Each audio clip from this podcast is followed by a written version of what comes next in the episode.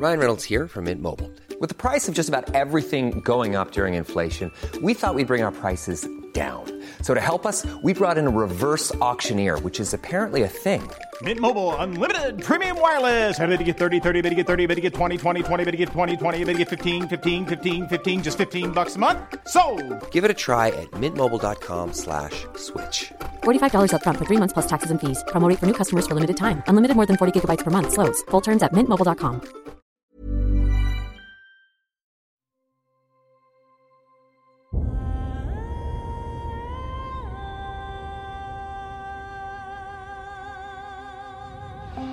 Einschlafen mit Tolkien ist dein Einschlaf-Podcast aus der epischen Welt von Der Herr der Ringe.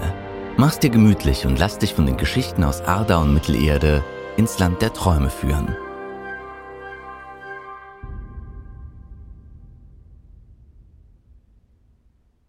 Einschlafen mit Tolkien. Heute Erstes Zeitalter. Die alte Welt. Das erste Zeitalter, auch als altvorderen Zeit, alte Welt oder älteste Tage bezeichnet, ist das längste aller Zeitalter der Kinder Iluvatars und dauert nach unserer Zeitrechnung circa 4902 Jahre. Es beginnt mit dem Erwachen der Quendi, der erstgeborenen Elben in der Bucht von Quivienen am Ostufer des Binnenmeeres Helkar und endet mit dem Krieg des Zorns, als die Waler den Elben und Menschen von Beleriand auf Bitten Erendils im letzten Kampf gegen Melkor mit einem großen Heer aus Valinor zu Hilfe kommen. In diesem Krieg wird Beleriand vernichtet und versinkt schließlich im Meer. Der Großteil des ersten Zeitalters der Kinder Iluvatars findet in den Jahren der Bäume statt, also in der Zeit, als das Licht der zwei Bäume Valinor erhält und die Zeitrechnung sich am abwechselnden Erblühen der Bäume Laurelins und Telperions orientiert. Nach der Zerstörung der zwei Bäume durch Melkor und die Riesenspinne Ungoliant erschaffen die Valar die Sonne aus einer goldenen Frucht Laurelins und den Mond aus einer silbernen Blüte Telperions. Die Jahre der Sonne beginnen und eine neue Zeitrechnung tritt in Kraft. Die zwei Bäume. Die zwei Bäume von Valinor waren das bedeutendste Werk der Valar und die wichtigste Lichtquelle des ersten Zeitalters. Ihretwegen gingen die Elben in den Westen, und aus ihren Überresten entstanden später Sonne und Mond. Telperion, elbisch für der Silbrige, ist der ältere der Lichtbäume von Valinor und stand neben Laurelin vor den Toren der Stadt Valmar auf dem Hügel Etzeloha. Seine Blätter waren von dunklem Grün auf der Oberseite, von unten schimmerten sie silbrig bis grau. Der Tau, der aus seinen Blüten tropfte, war silbernes Licht, aus dem Varda die neuen Sterne machte. Laurelin, der jüngere von beiden, hatte Blätter von frischem Grün, deren Rand golden glänzte. Seine Früchte funkelten wie loderndes Feuer und hatten die Form eines Hornes, aus dem sich goldener Regen ergoss. Wegen seines helleren und heißen Lichtes mochten ihn die Elder weniger als Telperion. Das von den Bäumen ausgehende Licht war das folgenreichste Phänomen des ersten Zeitalters. Es beleuchtete nicht nur Valinor und teilte damit Arda in eine helle Welt der Valar und in eine dunkle Welt Melkors, es wird darüber hinaus als sehr anziehend beschrieben. Das Erwachen der Quendi. Unbemerkt von den Valar erwachten die Elben in den Jahren der Bäume in Mittelerde. Sie erwachten nicht alle auf einmal, sondern in mehreren Phasen. Als erstes erwachten Imin, Tata und Enel neben ihren zukünftigen Frauen Iminje, Tatje und Enelje in einem kleinen bewaldeten Tal am Ufer des Quivienen. Als sie die Schönheit ihrer Frauen und der Sterne erblickten, verspürten sie das erste Mal das Verlangen nach Kommunikation und formten miteinander die ersten Worte. Nach einer Weile brachen sie auf, um die Gegend zu erkunden. Die erste Wanderung führte durch die Wälder zu einem größeren Tal, wo sie eine Gruppe von zwölf schlafenden Elben fanden, die Imin für sich beanspruchte und somit die Minja begründete. Kurz darauf trafen sie auf 18 Elben, die sich, nachdem sie geweckt wurden, Tata anschlossen und zu den Tatja wurden. Die nächsten 24 Elben wurden unter Enel zu den Nelja. Diese 60 Elben lebten für lange Zeit in Flussnähe. Nach etlichen Tagen zogen die Elben weiter. Da die Minja nun die kleinste Gruppe waren, beschloss Imin, weitere Elben in den Stamm aufzunehmen. Sie trafen auf 36 dunkelhaarige Elben, die bereits erwacht waren und die Sterne beobachteten. Doch Imin wollte nach weiteren Elben suchen und nahm diese nicht in seine Gruppe auf, so dass sie sich den Tatja anschließen. Vermutlich stammen die meisten Noldor von dieser Gruppe ab. Auch die nächste Gruppe, auf die sie trafen, war bereits erwacht. 48 Elben, die sangen, auch wenn diese Gruppe noch keine Sprache entwickelt hatte. Und wieder entschied sich Imin dafür, weiterzusuchen, so dass Ähnel die Neulinge in seinen Stamm aufnahm. Die nun auf 144 Elben angewachsene Gruppe ließ sich vorerst nieder. Doch Imin drängte vergebens zum Weiterwandern, so dass eines Tages die Minja alleine aufbrachen, um weitere Elben zu finden, jedoch erfolglos. Krieg der Mächte Nachdem Orome die Elben bei Quivienen entdeckt hatte, kehrte er nach Valinor zurück, um den anderen Valar davon zu berichten. Zuerst war der Jubel groß, doch dann dachten sie darüber nach, wie sie sie vor Melkor, der über Mittelerde herrschte, in Sicherheit bringen könnten. Manwë erforschte daraufhin den Rat Iluvatars und entschied, gegen Melkor in den Krieg zu ziehen. Tulkas freute sich darüber, denn er liebte Raufereien. Aule jedoch war bekümmert da wusste, wie sehr Arda darunter leiden würde. Zuerst gingen die Valar mit ihrem Kriegsheer gegen Melkors westliche Bastion, die Festung Angband, vor. In dem ganzen Gebiet wurde viel zerschlagen, doch rasch errang das Heer des Westens den Sieg über die Streitkräfte Saurons, einem Maya im Dienste Melkors. Jedoch wurde Angband nicht vollkommen zerstört, da die Valar in der Eile des Krieges nicht bis in die tiefsten Gewölbe der Burg vordrangen.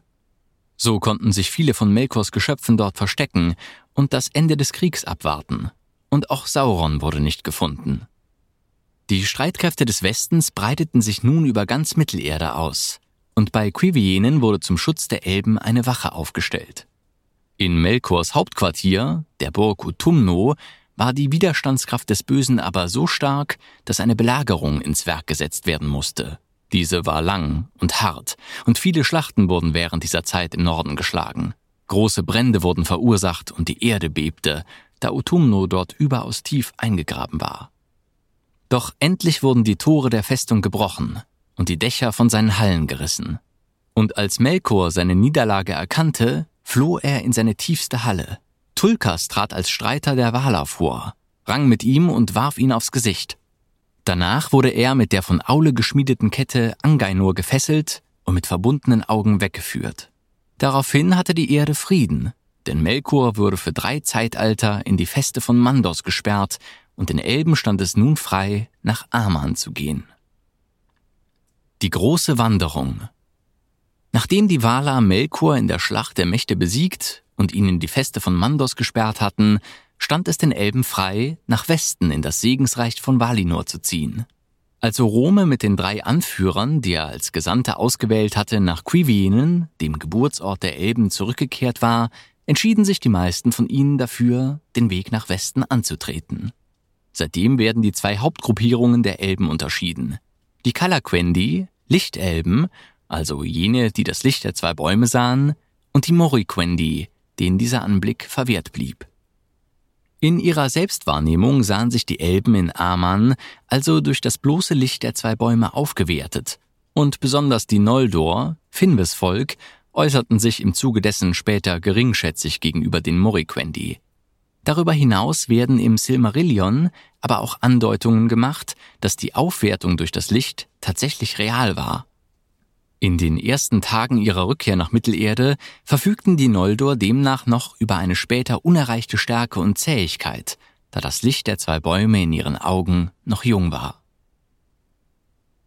Die Silmarilli Die Silmarilli, elbisch für Silberglitzern, sind drei von dem Elben Feanor erschaffene Edelsteine, in denen das Licht der zwei Bäume von Valinor eingeschlossen war. Daher strahlten sie selbst in der größten Dunkelheit wie Vadas Sterne. Anderes Licht jedoch warfen sie in verschiedenen Farbnuancierungen zurück. Es ist unbekannt, aus welcher Substanz sie hergestellt waren. Die äußere Hülle erschien als Kristall, war aber härter als Adamant. Keinerlei Gewalt in Arda vermochte sie zu beschädigen oder zu zerstören. Der Kristall war aber lediglich das Behältnis für das innere Feuer, das aus dem Licht der Bäume von Valinor hergestellt war. Sie galten als das größte Werk, das je eines der Kinder Iluvatars schuf, und wurden von den Valar geheiligt, so dass kein unreines oder böses Wesen sie ohne unerträglichen Schmerz berühren konnte. Im späteren Verlauf der Jahre wurden sie mit dem Fluch der Noldor belegt. Aufgrund von Melkors Intrigen begannen die Noldor Waffen zu schmieden, und Feanor verdächtigte seine Halbbrüder, ihn vertreiben zu wollen. Als er Fingolfin in Tirion mit dem Schwert bedrohte, wurde er aus der Stadt verbannt und zog sich nach Formenos zurück, wo er die Edelsteine in ein Kästchen legte, das in einer Kammer aus Eisen verschlossen wurde.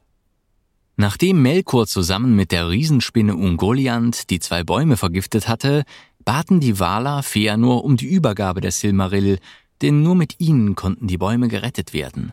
Er zögerte lange, denn zu diesem Zweck hätten die Steine zerstört werden müssen, und sie waren ihm, da sie sein Meisterwerk waren, sehr teuer. Melkor war jedoch in der Zwischenzeit nach Formenos gezogen, hatte Finwë erschlagen und die Silmarilli geraubt. Mit ihnen floh er nach Mittelerde, wo er sich eine eiserne Krone schmiedete, in die er die drei Silmarilli einsetzte. Feanor und seine Söhne schworen darauf den verhängnisvollen Eid Feanors, indem sie sich verpflichteten, jeden, der ihnen einen der Silmarill vorenthalten sollte, bis ans Ende der Welt zu verfolgen. Ihretwegen verließen die Noldor das Segensreich in Aman. In ihrer Gier nach den Silmarilli zogen die Söhne Feanors immer wieder gegen Morgoth in den sogenannten Juwelenkrieg. Zugleich waren sie der Grund, wieso es zum Sippenmord kam, dem Blutvergießen von Elben untereinander. In diesem Krieg kamen die meisten Elben, die aus Aman kamen, um. Feanor und seine Söhne starben, bis auf Maglor und Maedros. Ebenso wurden Feanors Halbbruder Fingolfin und dessen Kinder getötet. Das gleiche Schicksal erlitten auch Finarfins Kinder, mit Ausnahme von Galadriel. Als König Thingol einen der Silmaril als Brautpreis für seine Tochter Luthien von Bären verlangte, versammelte dieser einige Gefährten um sich, darunter Finrod, und zog los, um einen der Steine zu erlangen. Mit dem Messer Angrist schnitt er einen aus der Krone Morgoths, den Luthien zuvor in einen tiefen Schlaf versetzt hatte. Dieser Silmaril wurde in das Band Nauglamir eingearbeitet. Erendil trägt ihn an der Stirn auf seiner Reise mit seinem Schiff durch die hohen Lüfte und leuchtet als heller Stern am Firmament. Die anderen beiden Silmarilli wurden nach dem Krieg des Zorns zurückerobert und im Heerlager der Valar aufbewahrt.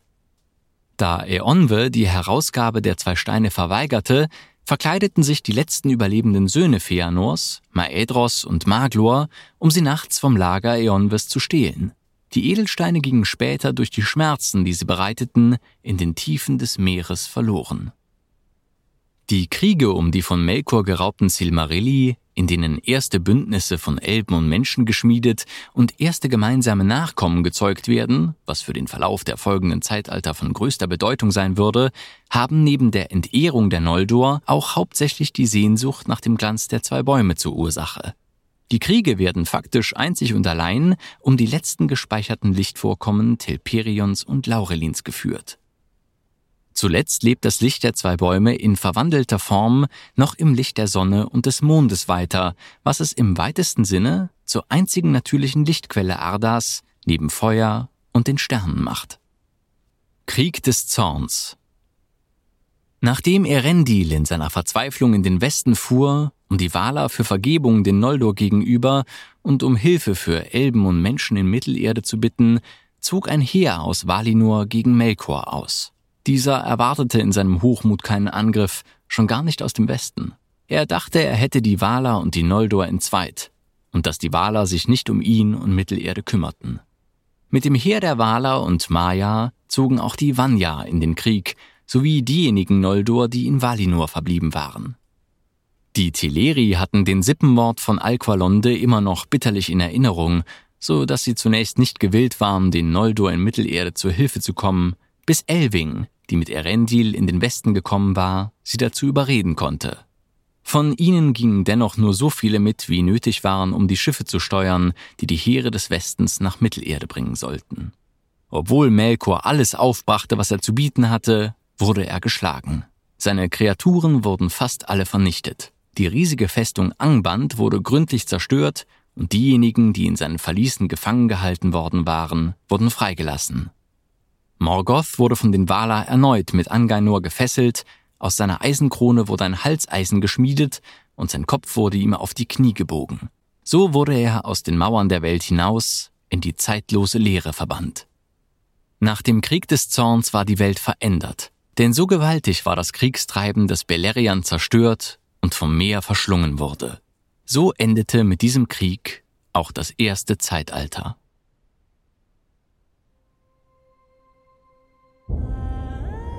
Na, immer noch wach? Wenn dir dieser Podcast gefällt, lass uns gerne ein Abo und eine Bewertung in deiner Podcast-App da. Und folge uns auf Instagram at Einschlafen mit Podcast. Über Feedback und Artikelvorschläge freuen wir uns sehr. Der Text ist unter CC-Lizenz auf arapedia.org und fandom.com verfügbar.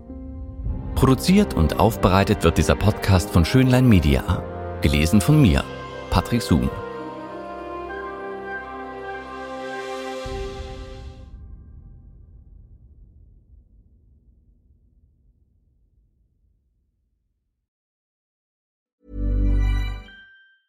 Planning for your next trip? Elevate your travel style with Quince. Quince has all the jet setting essentials you'll want for your next getaway, like European linen, premium luggage options, buttery soft Italian leather bags, and so much more. And is all priced at 50 to 80% less than similar brands. Plus, Quince only works with factories that use safe and ethical manufacturing practices. Pack your bags with high-quality essentials you'll be wearing for vacations to come with Quince. Go to quince.com slash pack for free shipping and 365-day returns.